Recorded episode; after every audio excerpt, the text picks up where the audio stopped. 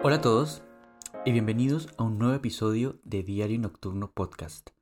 Mi nombre es Jorge Correa y hoy vamos a hablar sobre el miedo.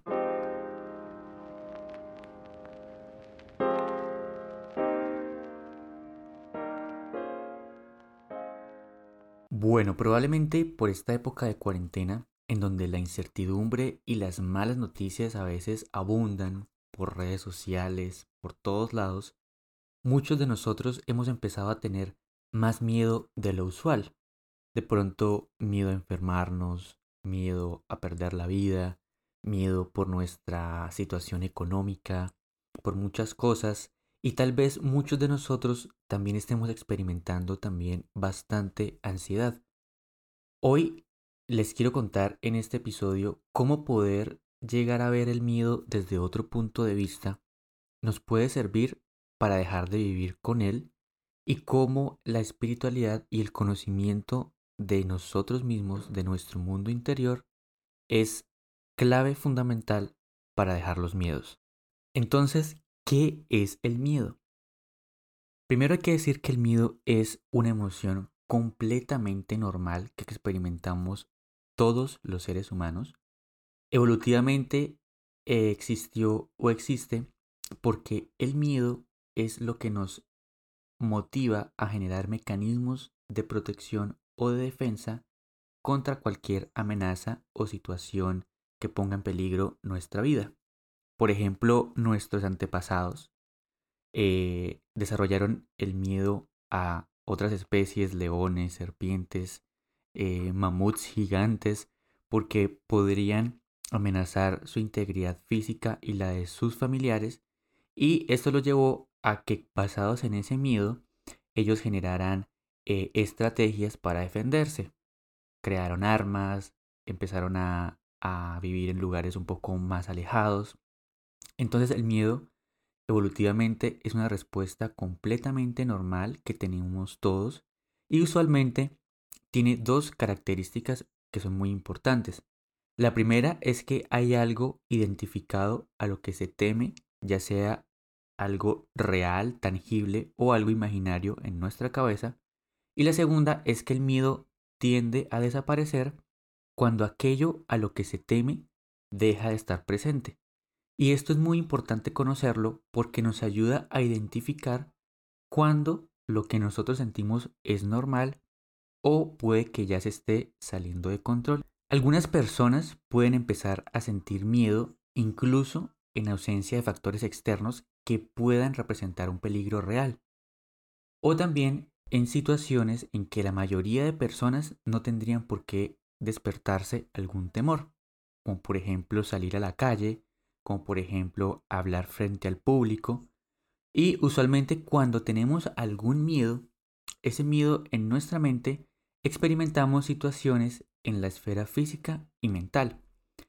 Por ejemplo, volvemos a una situación de miedo, por ejemplo, eh, hablar en público.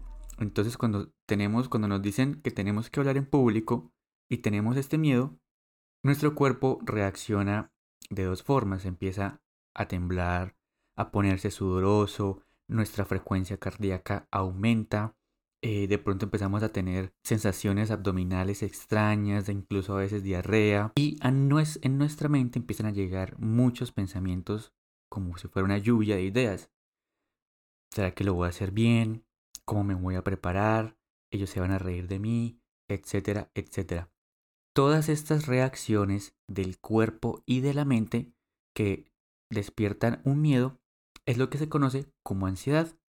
Y la ansiedad también es una condición normal de todos los seres humanos porque es lo que realmente nos prepara en cuanto hay un peligro a despertar esta respuesta de lucha o vida o a veces de congelamiento. Entonces, usualmente cuando estos miedos o es, y, y esta ansiedad están por un periodo considerable de tiempo en nuestra vida o en nuestro día a día, y sobre todo cuando este miedo y esta ansiedad a veces parece desencadenarse por cosas eh, muy sencillas o muy simples, o incluso cuando no hay nada que despierte sentir ese miedo o esa ansiedad y todo este conjunto de cosas nos impide vivir una vida completamente normal, es decir, nos impide conciliar el sueño, nos impide hacer nuestras actividades laborales, hacer nuestras, cumplir nuestras funciones como, como ser en sociedad, es cuando estamos hablando de que el miedo y la ansiedad se convierten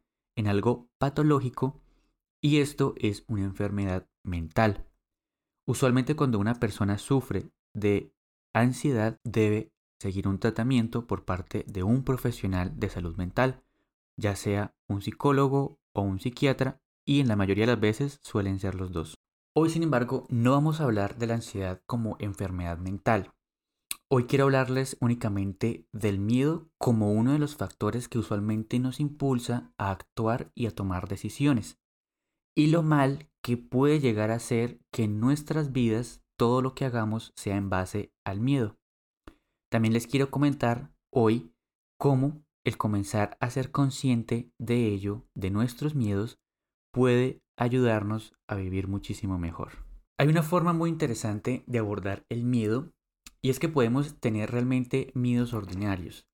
Miedo, por ejemplo, a las arañas, miedo a las alturas, eso realmente se conocen como fobias específicas y usualmente en la mayoría de los casos estos miedos comunes nos ayudan a protegernos del peligro, a mantenernos seguros para evitar cualquier lesión o cualquier injuria que nos pueda afectar nuestro cuerpo físico como tal.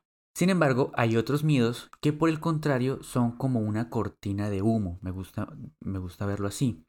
Son la forma que tiene el ego mismo para protegerse, para proteger esa identidad y para sentirse seguro.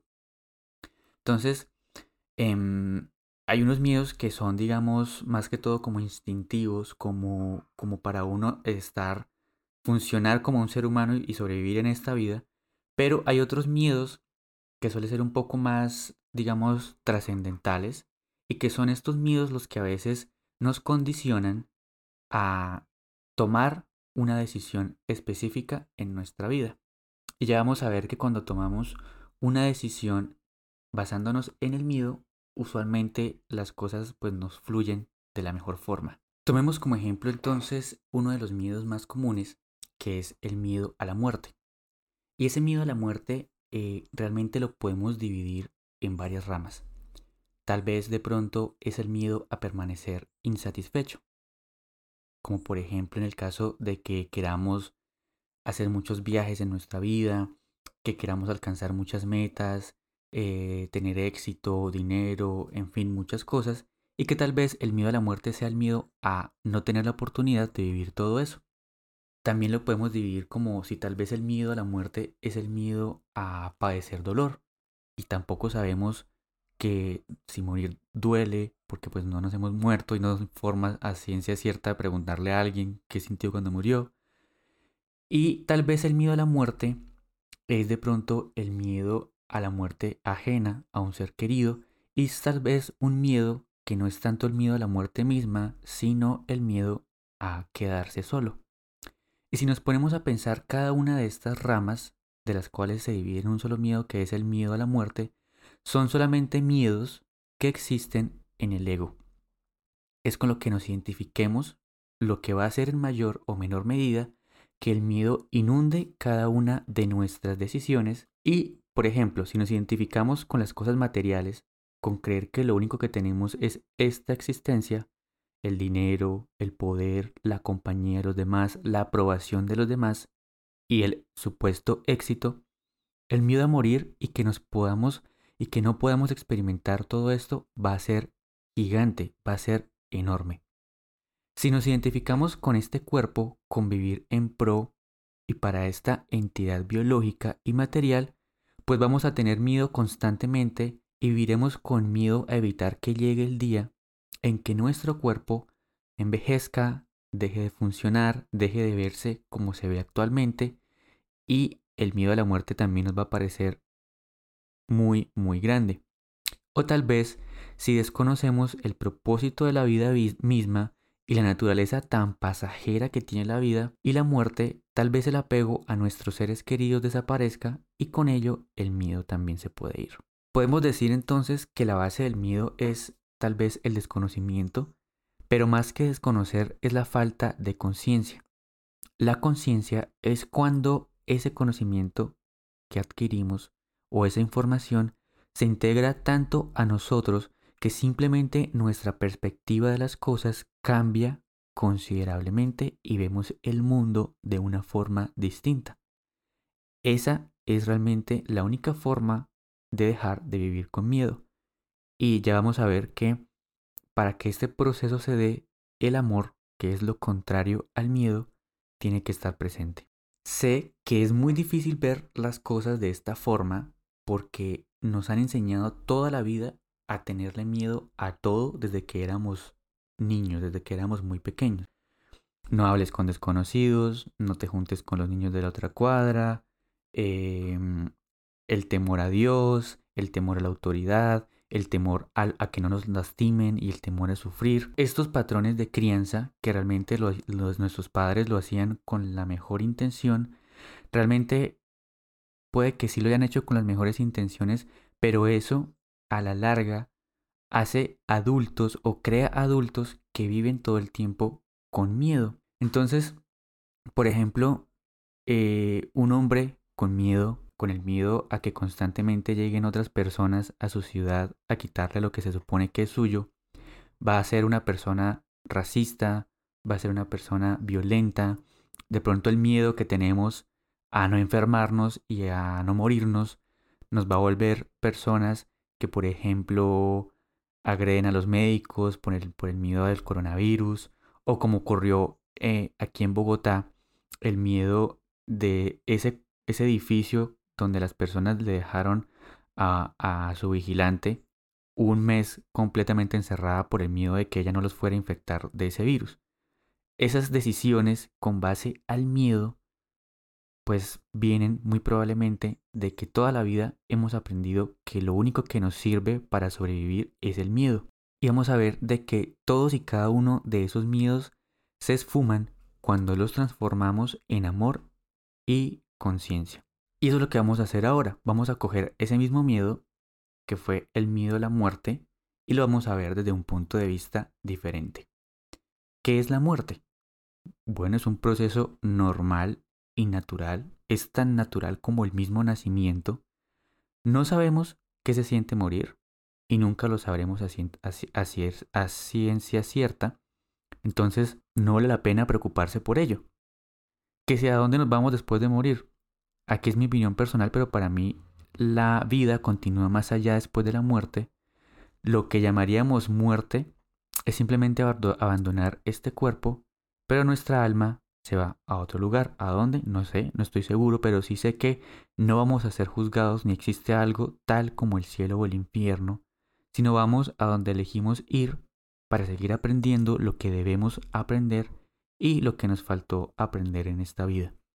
O simplemente si la visión de lo que ocurre después de la muerte es diferente, simplemente si de pronto alguno de ustedes no cree en la vida después de la muerte, pues con más razón.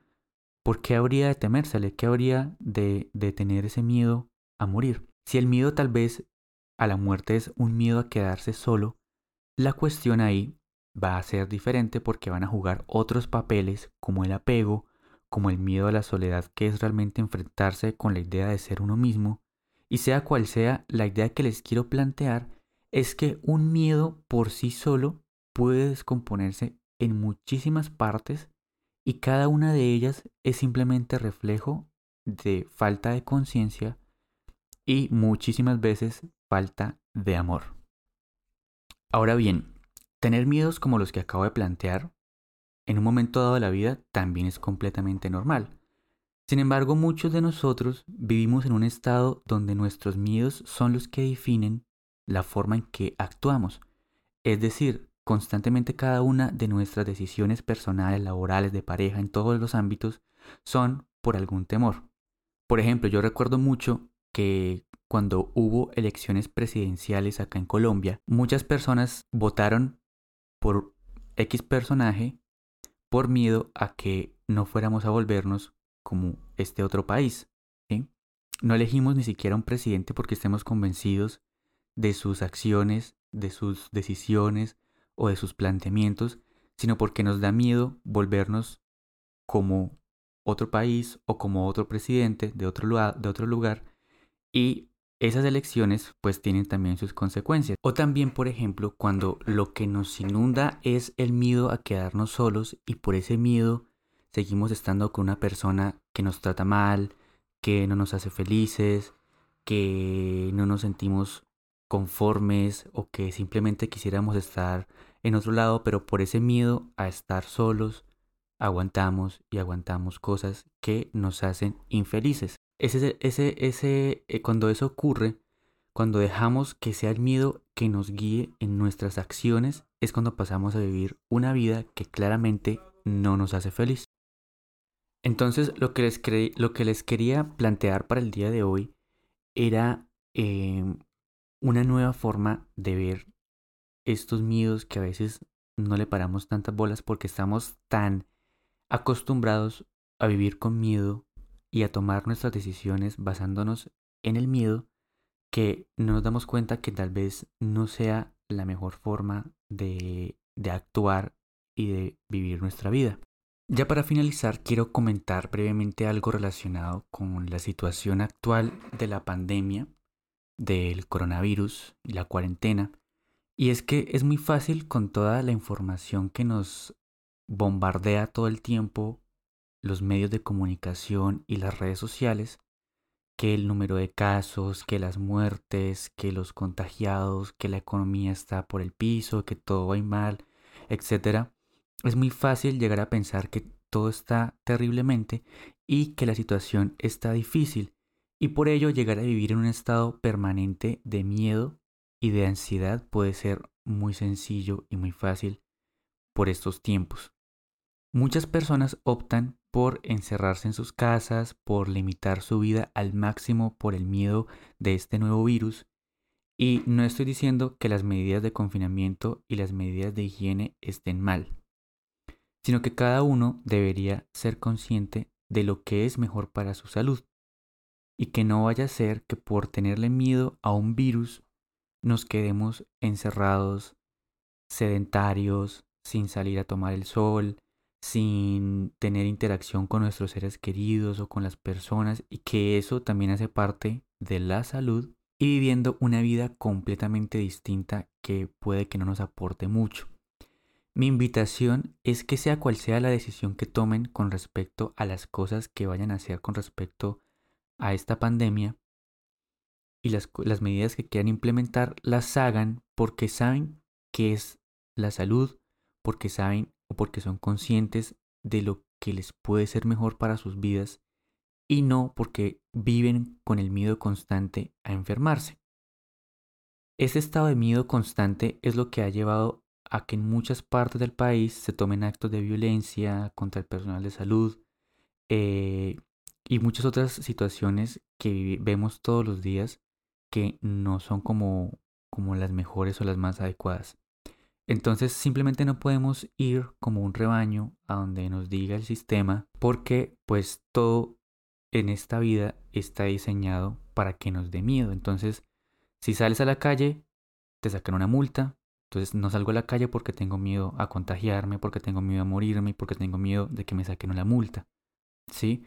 Tenemos que ser conscientes de que sea cual sea las medidas que tomemos, las vamos a hacer porque queremos cuidar nuestra salud o porque queremos cuidar la salud de nuestros familiares y de las demás personas, pero no porque vivimos con miedo constante a no enfermarnos, ni a morirnos, ni nada de eso.